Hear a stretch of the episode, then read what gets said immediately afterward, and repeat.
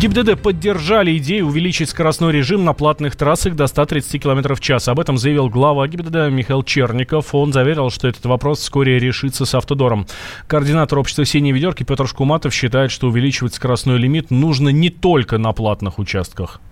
Платные дороги э, проектировались вообще под 150 км в час. Сейчас много где э, установлен знак 130 для легковых автомобилей. Но э, я опять же подчеркну, что подобное ограничение, оно, к сожалению, установлено пятнами то есть где-то 130, где-то 110, а где-то вообще 90. Давным-давно пора установить ровный скоростной режим на всем протяжении платного участка, точнее даже не платного участка, а скоростного участка. У нас все-таки есть дороги и бесплатные, э, которые тоже довольно хорошо сделаны и представляют из себя автомагистрали. Но удивительным образом мы видим, что скоростные режимы на таких дорогах занижены, в кустах стоят частные треноги. Скоростной режим должен соответствовать не каким-то административным административным моментом, а реальному техническому состоянию дороги. То есть, если дорога проектировалась под скорость движения 150 км в час, то там должен быть 150 установленный лимит. Именно технические характеристики дороги должны являться ограничителем скоростного режима.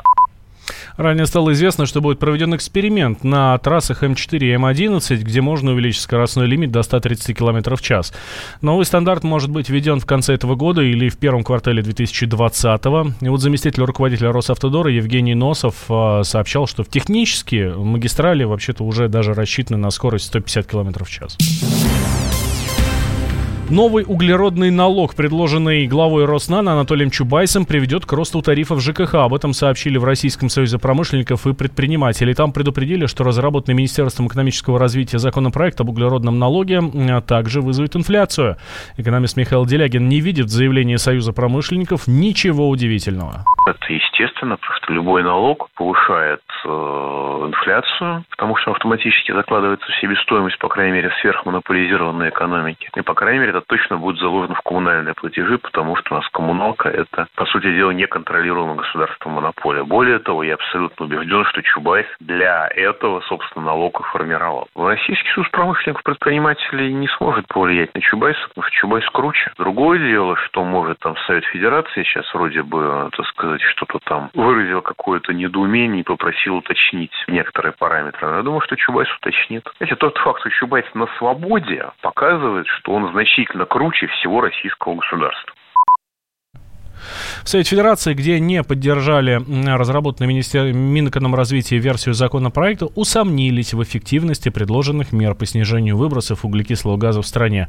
Сенаторы направили вице-премьеру Константину Чученко свои предложения по доработке документа, передают средства массовой информации.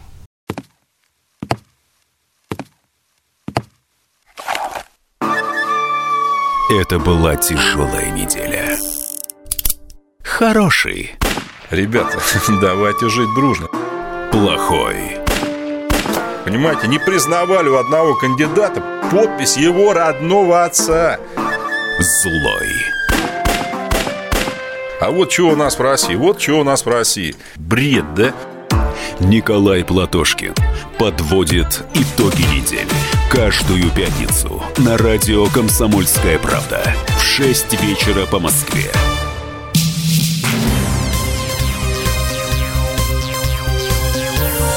Темы дня.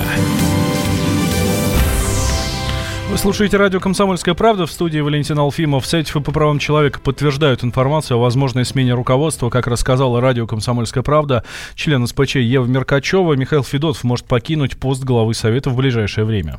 По моей информации, это правда, да. Но указа президента мы не видели, поэтому вот э, до того момента, наверное, пока все его не будем лицезреть, наверное, может все измениться. Но официально это предельный возраст пребывания на службе, на госслужбе. Он не комментирует ничего. Руководитель Центра стратегических исследований религии и политики современного мира Максим Шевченко считает, что Михаил Федотов внес огромный вклад в развитие российского общества.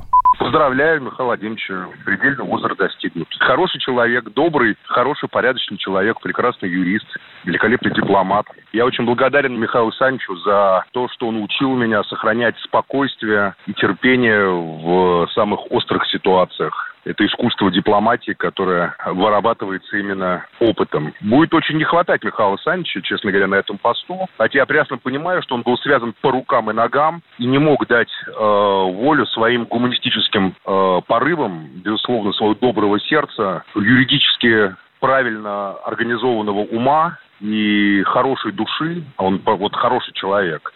Потому что власть использует Совет по правам человека, и прошу это зафиксировать, для прикрытия своих э, противозаконных действий. Поэтому, к сожалению, Михаил Александрович не мог в полной мере реализовать свой огромный потенциал, но мы никогда не забудем, что он был тем министром информации, который ввел самый свободный закон о средствах массовой информации. Я считаю, что все журналисты должны быть благодарны Михаилу Федотову и, в общем, это человек, который для свободы СМИ в России и вообще для принципов свободы сделал очень много, поэтому Михаил Александрович Федотов – это тот человек, которым, о котором приятно думать и говорить. Шевченко подчеркнул, что вышел из СПЧ по собственному желанию. Михаил Федотов возглавил СПЧ в октябре 2010 года. Тогда же он стал советником президента России. В 90-х годах Федотов занимал должности замминистра и министра печати. Был постпредом России при ООН по вопросам образования, науки и культуры. В 2014 году был награжден Орденом Дружбы за вклад в развитие гражданского общества и обеспечение защиты прав и свобод человека. Он заслуженный юрист России, лауреат премии правительства в области печатных СМИ и Союза журналистов Советского Союза. А в СМИ называют одним из наиболее вероятных кандидатов на должность главы СПЧ руководителя общественной палаты Валерия Фадеева. В Кремле отказались комментировать кадровые вопросы. Мы вместе дожили до понедельника. Вовремя рассказали тебе о главном во вторник, среду и четверг. А теперь встречай пятницу! На радио «Комсомольская правда» новая программа. Каждую пятницу в 8.00 Сергей Мардан и Надана Фридриксон. Три часа самого острого эфира. Мардан и Надана. В программе «Опять пятница». Взболтай и можешь смешивать.